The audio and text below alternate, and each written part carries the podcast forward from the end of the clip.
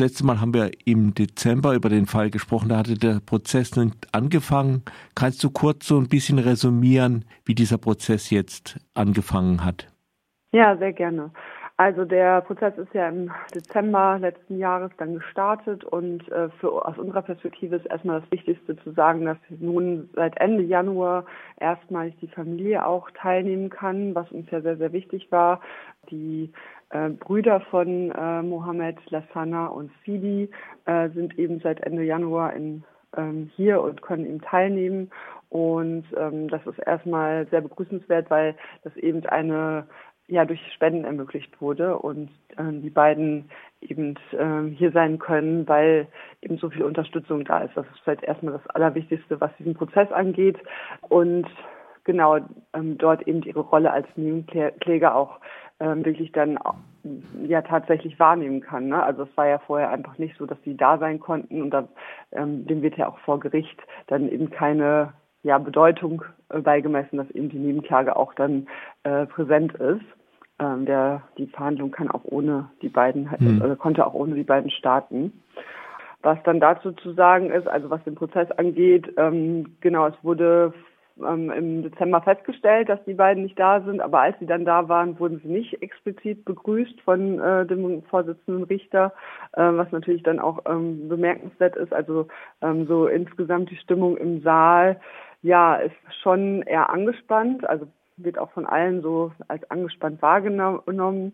Vor allen Dingen, was so die Befragung der zivilen ZeugInnen zu den Schüssen am 8. August eben angeht. Da wird sich eben nicht die größte Mühe gegeben, dass äh, ja die ZeugInnen sich auch gut erinnern können. Also beispielsweise wird ja denen einfach nicht zum Beispiel nochmal eine Skizze äh, des Tatorts vorgelesen, sodass eben da auch die Erinnerungen wirklich eben gut auch nochmal äh, wiedergegeben werden können, sondern es, ähm, es wird eher verhindert sozusagen, dass ZeugInnen sich da gut an Details und Einzelheiten erinnern können und ähm, beispielsweise können äh, so Bildmaterial und Skizzen können halt ähm, dann nur am Richtertisch eingesehen werden. Was ansonsten äh, ja zu sagen ist, das ist natürlich eine sehr, sehr belastende äh, Situation für die beiden Brüder, die jetzt da einfach wirklich auch sehr mit sehr viel Stärke, mit sehr viel Stärke an dem Verfahren teilnehmen und ähm, ja eben da auch den äh, Personen gegenüber sitzen, die halt äh, ihren Bruder getötet haben. Nun hat ja der äh, Anwalt des, man muss sagen, Todesschützen, weil er hat ihn ja erschossen, an, anfangs ein kurzes Statement abgegeben. Wenn ich das jetzt aus den Medien richtig mitbekommen habe, dann war das, dass äh, ja, dass er halt eine Gefahr ausging von Mohammed, dass er ein Messer hatte, dass die Schüsse eben mit dieser Gefahr zusammenhingen und mit der Hautfarbe des Betroffenen überhaupt nichts zu tun hatten. Ist das richtig so? Genau, das, also dieses Statement hat es gegeben. Da ist jetzt vielleicht auch nochmal so ein bisschen von uns äh, der Blick auf, also da möchte ich nochmal den Blick wirklich auf Hinterbliebenen von Mohammed richten, weil ähm, für die ist es nat natürlich einfach das Allerschlimmste, was passieren kann, dass ihr Kind ermordet wurde oder getötet wurde bei diesem Einsatz. Und ähm, ich finde, das sollte so ein bisschen im Fokus stehen. Also da ist es vielleicht nochmal wichtig zu sagen, dass äh, da eben auch vom Gericht keinerlei Würdigung, keinerlei Anteilnahme oder ähm, auch nur ein Zuspruch kam, dass es eben, äh, dass die beiden eben da vor Ort sind. Ne? Der Anwalt hatte ja auch wohl von der, ich hätte gesagt, von der besonders belastenden Situation für die Familie und für den Angeklagten äh, gesprochen und das auch seinem Statement vorausgesetzt. Also ich denke, dass solche Verfahren natürlich immer ähm, belastend sind für alle Prozessteilnehmenden. Und ähm, ja, aber man muss halt auch nochmal sehen, also die ähm, die Befragung der Zeugin äh, hat es jetzt auch nochmal geze gezeichnet. Also da ähm, wird wirklich teilweise mit sehr viel Druck gearbeitet und äh, ZeugInnen werden verunglaubwürdigt. Man muss auch bedenken, dass das eben eine Extremsituation darstellte natürlich. Ne? Also da fielen eben äh, Schüsse und ähm, in den Momenten konnten vielleicht die, also hatten vielleicht auch Menschen äh, ja einfach Angst und deswegen ähm, ja ist da eben natürlich nochmal, also ist dann natürlich nochmal ein anderer Fokus zu setzen. Hat die Beweisaufnahme irgendwas bisher irgendwas Neues oder äh, ja, Erzählenswertes erbracht?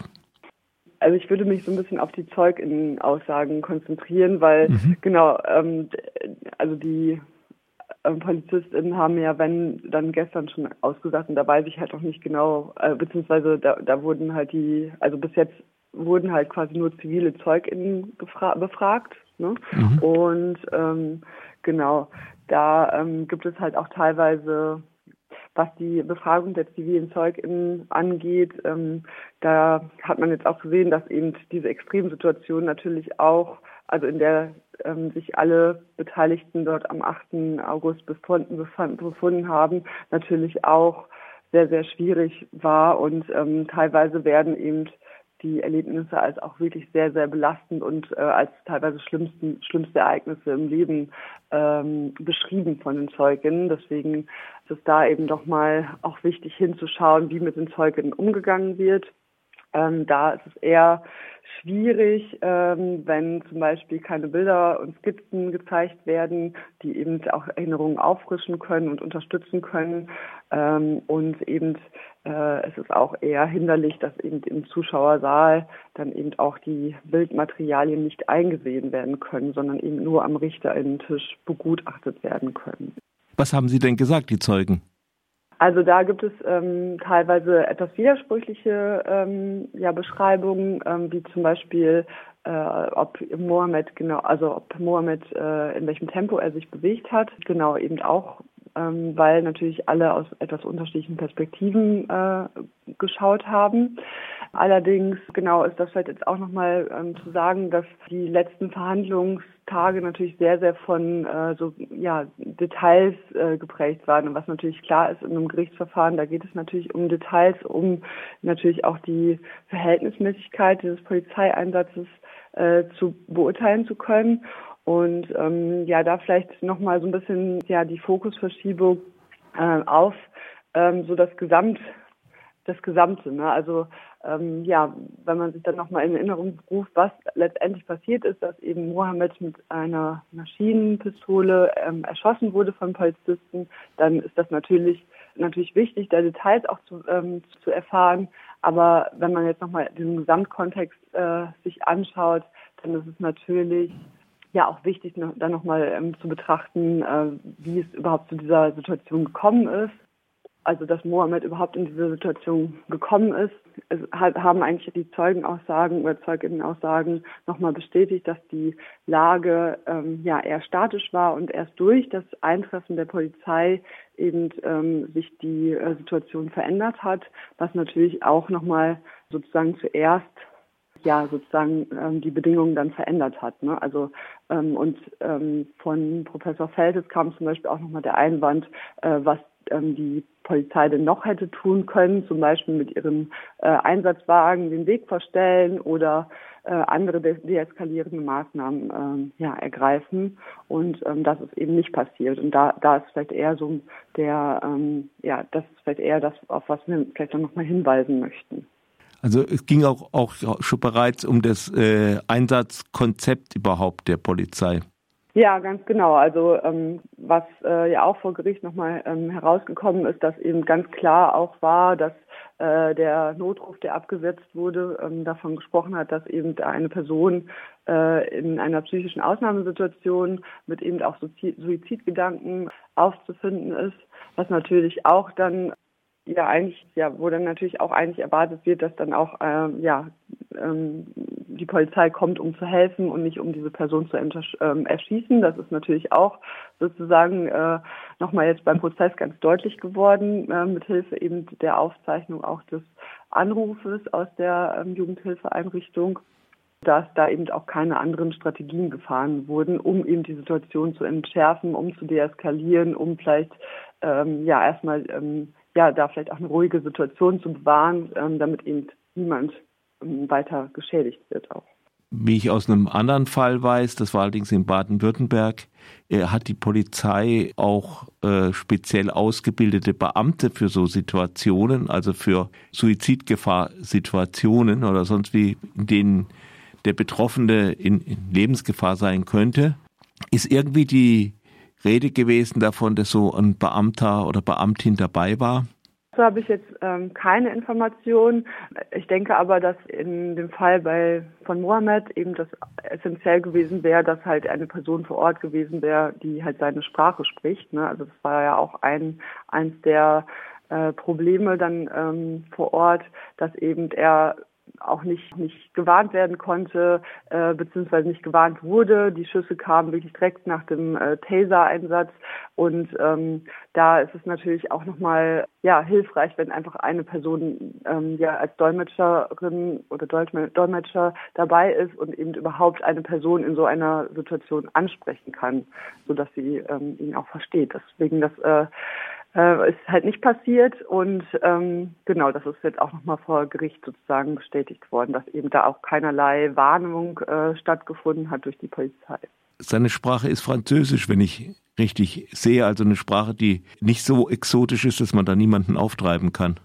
Genau, also Französisch oder Wolof ähm, wären die Sprachen gewesen und ähm, genau, es ist natürlich auch einfach ähm, durch diese Kürze des Einsatzes gar nicht möglich gewesen, ihn äh, da auch wirklich Genau, vielleicht nochmal ähm, ja, so ähm, so ein Gerichtsprozess als Ganzes. Ähm, es wird halt hier auch nochmal deutlich, dass eben ähm, Gerechtigkeit hier nicht im Gerichtssaal zu erwarten ist. Also vor allen Dingen ähm, Gerechtigkeit im Verständnis vielleicht auch von der Familie, vielleicht auch vom Soli-Kreis. Da ähm, wird es jetzt nochmal deutlich, weil es halt, wie gesagt, sehr, sehr viel um so Detailfragen geht und das große Ganze so ein bisschen aus den Augen verloren äh, wird. Und ähm, auch zum Beispiel die Familie eben auch natürlich da eine gewisse Unterstützung erfahren muss ähm, und jetzt auch im Moment erfährt. Die sind eben ähm, jetzt natürlich vor Ort und werden auch gut betreut. Und genau dazu gehört zum Beispiel auch dass eben ähm, einfach auch nochmal deren Sicht auf äh, die Dinge, dass sie zum Beispiel auch persönliche Gegenstände von Mohammed ähm, ja noch nicht äh, zurückbekommen haben, dass ähm, sie eben im Gerichtssaal keine Stimme haben. Also das sind alles Faktoren, die natürlich nicht in unserem Verständnis ähm, ja Gerechtigkeit herstellen. Und ähm, die beiden äh, Brüder haben auch nochmal betont, dass es ihnen nicht um möglichst hohe Gefängnisstrafen äh, geht für äh, die Polizeibeamtin, sondern ähm, eben um eine Anerkennung und ähm, Anerkennung davon, dass eben Mohammed erstmal niemand was zu Leide, zu Leide tun äh, wollte ähm, in dieser Situation. Ähm, das ist eben nochmal wichtig zu sagen. Die Staatsanwaltschaft klagt ja den Schützen wegen Totschlag an. Äh, da spielt natürlich auch die Motivation eine Rolle wenn es keine Gefahrensituation gibt, gibt, wie die Staatsanwaltschaft ja selbst auch äh, behauptet, dann muss man ja nach der äh, Motivation des Schützen fragen. Das ist ja auch für das Strafmaß sehr relevant, eventuell ein Merkmal für Mord statt nur Totschlag. War das irgendwie Thema? Warum hat er überhaupt geschossen? Ja, die Polizeibeamtinnen haben ja ja nicht ausgesagt jetzt im Prozess bislang. Ne? Also mhm. das, ähm, die haben ja von ihrem Recht ähm, Aussagenverweigerung dass sie halt genau, dass sie eben nicht aussagen äh, müssen. Von daher ist eben die Motivation aus der Perspektive nicht bekannt, aber ähm, das, wir sprechen ja von äh, auch rassistischen Motiven, mhm. ähm, weil sich bei Mohammed eben um einen schwarzen Jugendlichen äh, handelt und wir eben davon ausgehen, dass eben ähm, das vielleicht anders gelaufen wäre, wenn die Polizeibeamtinnen da auf jemand anderem getroffen wären. Also da wurde eben ein oder da wird jetzt auch gerade ein Bedrohungsszenario konstruiert, ja, was so einfach gar nicht haltbar ist mit allen Informationen, die wir bislang haben. Ne? Also ähm, dass Mohammed eben da ähm, erstmal ja saß, sich das Messer gegen sich selbst gerichtet hatte und so weiter. Das hatten wir beim letzten Mal schon besprochen, ne, dass da eben das gar nicht so äh, haltbar ist, dass da eben äh, diese Notwehr, dieses Notwehrkonstrukt eben ähm, ja greifen könnte. Hm. Also aus unserer Perspektive. Ich würde vielleicht noch eine Sache dazu noch sagen, ähm, weil vielleicht noch die Unterstützung ganz wichtig ist für uns. Genau, was uns nochmal wichtig ist zu sagen, dass ähm, es auf jeden Fall super toll ist, dass wir so viel solidarische Unterstützung erfahren, dass eben auch so viel gespendet wurde für die Familie, damit, damit eben der Aufenthalt gewährleistet werden kann hier und ähm, ja ähm, das Leben eben finanziert werden kann von den beiden Brüdern, dass, so dass sie eben teilnehmen können an dem Prozess. Und ich möchte nochmal dazu aufrufen und einladen, sich wirklich auch aktiv am Prozess zu beteiligen. Wir haben vor dem Landgericht in Dortmund äh, bei jedem Prozesstag eine Mahnwache. Und ähm, genau, wir möchten auch mit möglichst vielen Menschen, mit vielen solidarischen Menschen im Gerichtssaal sein, sodass da eben nicht nur Angehörige von PolizistInnen sitzen, sondern eben auch solidarische ähm, Prozessbegleiter und UnterstützerInnen.